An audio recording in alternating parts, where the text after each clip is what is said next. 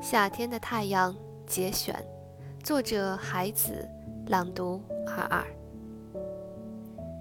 夏天，如果这条街没有鞋匠，我就打着赤脚站在太阳下看太阳。我想到，在白天出生的孩子一定是出于故意。你来人间一趟，你要看看太阳。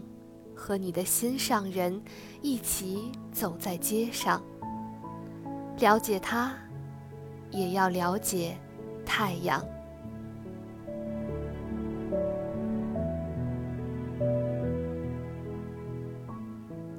大家好，我是你们的主播阿尔，我在远隔万水千山之外的德国，用声音为你们带去祝福。如果你喜欢我的声音和内容，欢迎你点击订阅、转发，也可以留言与我互动。祝你拥有明媚灿烂的夏天，我们下一期再见，大家晚安。